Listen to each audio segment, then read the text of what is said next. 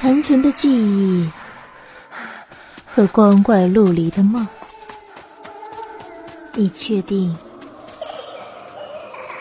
你真的睡着了？真的睡着了？欢迎收听由方洋撰写的《精神异常梦游症患者调查报告》。我是主播凯特。第十二个病例。有人在吞噬时间。前不久，我受邀参加一位知名理论物理学教授的学术讲座，讲座在一所著名的大学礼堂内进行。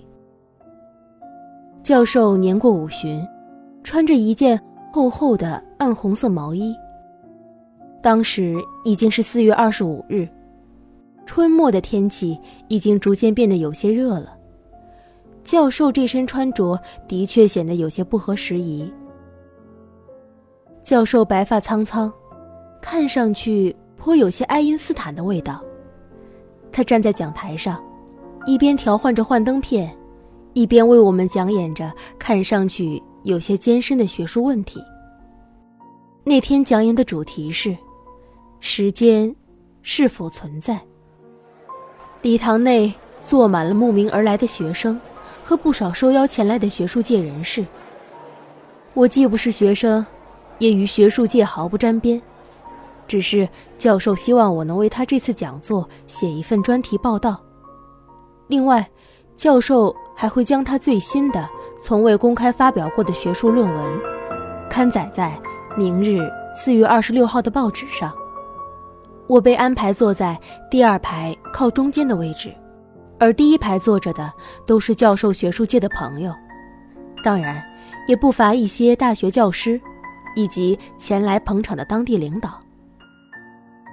教授在讲座上提到了一个有些骇人听闻的言论，他说：“时间并不存在。”此番言论一出，台下一片哗然。只见教授清了清嗓子，微微一笑，道。呃，我知道你们很难接受这个事实，这超出了你们平时对时间的理解。在我们的印象中，时间与我们的正常生活是息息相关的。那么，现在我来问你们一个问题：什么是时间？有很多位同学都跃跃欲试的举了手。教授点了六排五座一位戴眼镜的胖男生。你来告诉我，什么叫做时间？胖男生有些紧张，支支吾吾了好半天。教授将手一抬，往下轻轻一压，做了一个呼吸吐纳的姿势。深呼吸，放轻松，不要紧张，把你的想法说出来就好，不要在乎对错。胖男生深吸了一口气，道：“教教授，我觉得，我觉得时间是为了提醒我们什么时候该干什么。比如，我早上六点要去教室上自习，那么时间告诉我，我必须在六点之前到那儿，否则就会迟到。”教授点了点头，道：“你认为？”时间是一串钟表上的数字。胖男生道：“哦哦，我我我说的对吗，教授？”教授微微一笑，道：“好了，你可以坐下了。”胖男生坐了下去。教授接着道：“没错，在我们大多数人看来，时间只是钟表上的一串数字。在现代社会。”我们通常依靠这些数字来感知时间，但你们有没有想过，这些代表时间的数字是多少，取决于你处在地球的哪个地方。由于时区不同，尽管在同一时刻，数字表达的时间大多是不相同的。教授说着，看了看表，比如现在是北京时间的上午十点整。那么，此刻的美国东部时间还处在昨天晚上九点。没错，这是时差造成的，而时差也仅仅只是数字上的差别罢了。如果真的要找一个全世界统一的时间标准数据，那便是格林威治世界时，本初子午线穿过那里，那里就好像时间的开端。我说了这么多，有没有人发现了什么？台下又有很多学生举手。教授点了第三排的小个子女生，女生站起来道：“这些时间的数字都是人类制定的。”教授点了点头道：“没错，都是我们人类制定的。在远古时代，没有钟表的情况下，人类是如何感知时间的？”女生答道：“呃，通过太阳的东升西落。”教授点了点头，很好，你可以坐下了。女生坐了下去。教授道：“人类对时间的感知，归根到底，来源于周遭事物的变化，太阳的东升西落，春夏秋冬的季节交替，以及孩子的成长，父母的老去，都是我们感知时间退役的途径。但……”你们有没有想过，时间这个概念，只是我们人类一厢情愿杜撰出来的？也就是说，时间根本不存在。台下一片愕然。教授接着道：“其实时间并不存在，只存在空间。一切的自然规律在这个空间里运转着，这只是我们所处的这个空间的规则而已。”而我们错误地把一切事物的推移变化和自身的行为推进当成了时间的流逝。其实，时间是一个伪概念，只是一个人类发明的名词而已。时间是不存在的。如果从学术的角度来讲，我给大家打一个比方：从数学上，我们把时间比作一条数轴。每一个时间都是数轴上的一个点，而我们会发现一个问题：时间并不是一个确切的轴，因为轴是实际存在的，朝两端延伸，而时间轴上的我们并不能提前去到未来或者回到过去。也就是说，我们并不能随意去往这条轴的两端，因为过去和未来。并不实际存在于这条轴上。换句话说，时间轴是不存在的。由此推理，时间也是不存在的。台下一片哗然。我坐在原位，一边记录，一边努力理解着教授说的话。教授接着说：“我们都知道，量子物理学和相对论奠定了现代物理。”让我们理解着自己所处的这个宇宙空间，但说来也很矛盾。量子物理学和相对论本身就是水火不容的。最后，国外有物理学家成功的将量子物理学和相对论整合到了一起，而这条整合出来的公式上，恰好少了一个单位，t。台下学生道。time，没错，time，时间。当我们把时间拿掉的时候，量子物理学和相对论变得不再矛盾，反而相辅相成。所以，我相信时间是不存在的，因为只有拿掉时间，宇宙的规则才变得如此合理。突然，最后一排。有一个身形瘦弱的男人站了起来，他的手里似乎还攥着一卷报纸。教授，我觉得你说的不对。他没有举手，而是突然来了这么一句，令所有人一惊，纷纷朝他望去。教授道：“那就请你说说，我哪里说的不对？”那个男人道：“时间是确实存在的，是吗？说说你的见解。”虽然我不能回到过去，但我的确能够去向未来。哦，你的意思是说，你是一位时间旅行者，能够穿越时空。现场哄堂大笑起来。没错，我有证据。教授不以为然，半笑道：“哈哈，大家看呢，他说他能够证明自己是一位时间旅行者。”现场笑得更加厉害了，时不时可以听到一些女生叽叽喳喳的：“这男的一定是穿越剧看多了吧？”男人不慌不忙，将手中的报纸展开，开始念上面的内容。一瞬间，教授愣住了，我也愣住了。他念的内容是教授明天即将发表在报纸上的学术论文，这论文一直处在保密状态，包括教授自己前后经手的人不超过五个，我是其中之一。教授看着台下的我。我也一脸茫然和惊慌地看着教授。教授清了清嗓子，冲那个男人道：“好了，这是我明天要发表在报纸上的学术论文，你是怎么搞到的？”男人道：“因为我买了一份明天四月二十六号的报纸。”教授哈哈大笑，所有的人也跟着笑了，大家都觉得这个男子脑子不正常。教授道：“这位朋友。”麻烦你看清楚时间，今天是四月二十五号，明天才是四月二十六号，你是不是喝多了？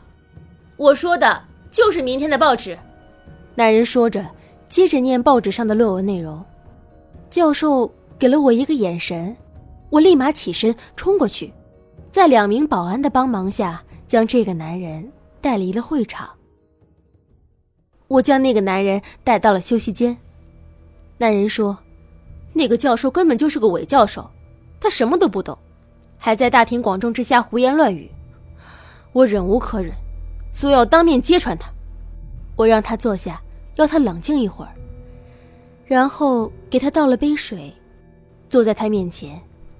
我道：“呃，能给我看一看你那份报纸吗？”男人点了点头，将那份报纸递给我。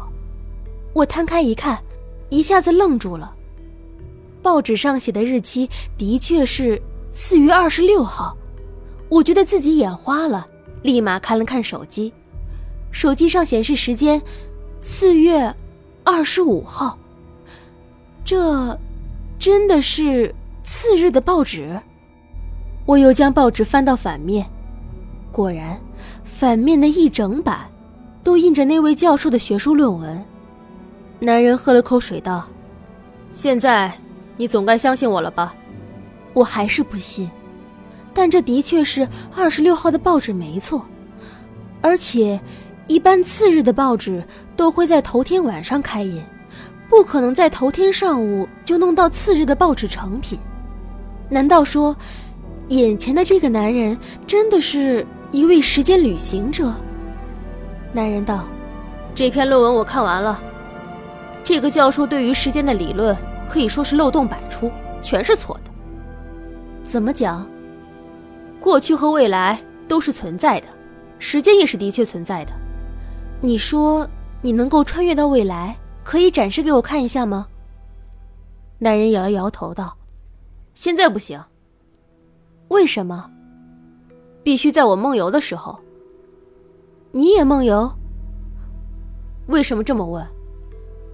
哦，没什么，因为我采访过不少梦游症患者。其实，时间真的是一条具体的轴，我们能够通过某种途径走向轴的两端，也就是过去和未来。可是教授说，这条轴只是数学上想要把时间这么一个抽象的概念具象化的伪概念，时间轴是不存在的。男人变得有些激动，所以他说错了。时间并不是抽象的，而是实际存在的，就像一条公路，只要我们找到了方法，就能够在这条公路上随意行走。可是，既然时间是实际存在的，那么它为什么会一分一秒的流逝，而不是像游戏存档一样保存下来，可以供我们回顾？这就是我要说的，为什么我能够去往未来，却不能回到过去的原因。为什么？男人的语调突然变得极为神秘，神秘的有些惊悚起来，因为有人在吞噬时间。吞噬时间。男人点了点头，道：“没错。那那个人是谁呢？”男人摇了摇头道：“我也不知道，可能是魔鬼，也可能是炸弹。”也可能是造物主本人。为什么你感到时间在一分一秒的流逝，却不能回头，只能任由时间流逝？那是因为那个人在一分一秒的将时间吞噬掉，也就是跟在我们屁股后面，将过去完全吞噬。我们朝未来前进一点，时间就被吞噬掉一点，所以，我们永远回不到过去。那。为什么你又说可以去向将来？因为目前，我们所能抵达的未来暂时还没有被吞噬掉。暂时？你的意思是说，有人同时也在吞噬未来？男人点了点头，道：“没错，时间正在从过去和两端同时往时间轴的中间吞噬。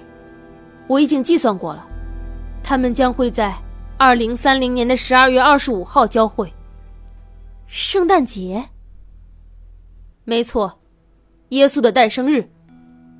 你的意思是说，在那天，过去和未来的时间会被完全吞噬掉？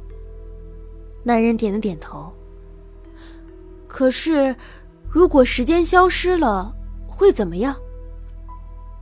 男人耸了耸肩道：“世界末日。”他说的十分轻描淡写，我倒是被惊出了一身汗。正在这时，男人突然摇了摇头说：“不行，我不该泄露天机的，我得走了。”男人说罢，起身便冲了出去，我也跟着追了出去，他却已经跑得没影了。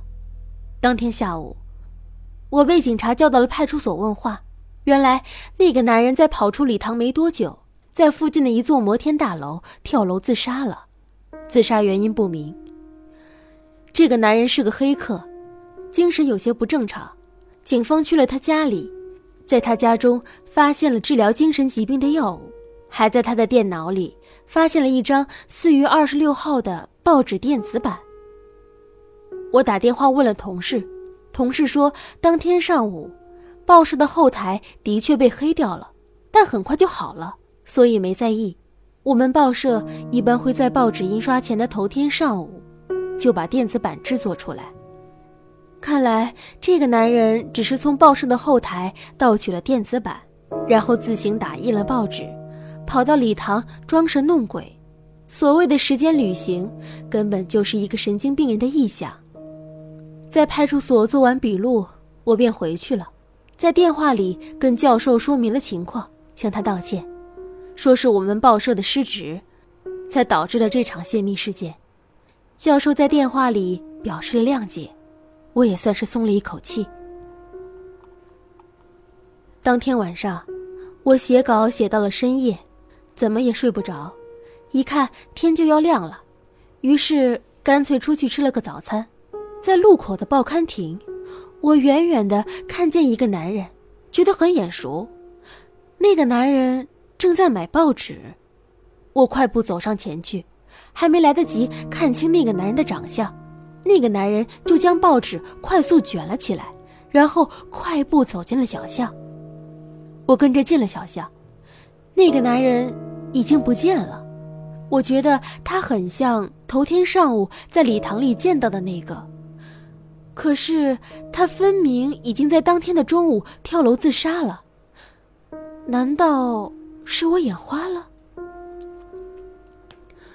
我走到报刊亭前，问老板：“啊，请问刚才那个穿黑衣服的男人买了一份什么样的报纸？”老板打了个哈欠，指了指报摊上其中一份报纸。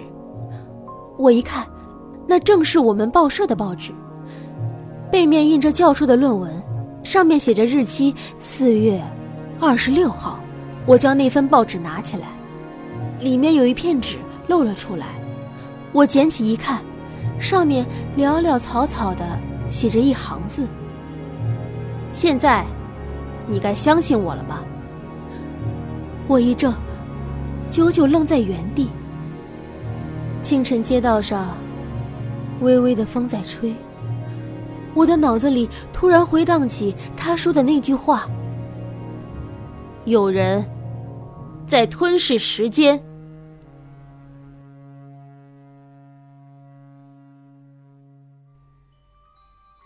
如果你听到这里，请不要走开，后面还有更精彩的内容。其实后面什么都没有，我只想说，精神异常梦游症患者调查报告系列故事呢，已经马上就要接近尾声了。如果你有什么喜欢的小说、呃散文、诗歌，任何任何都可以，包括广播剧。如果你想在这里听到他们的话，请把他们推荐给我。在评论处写下他们的名字，发送给我，也许下一个故事就是你推荐的哟。好啦，晚安。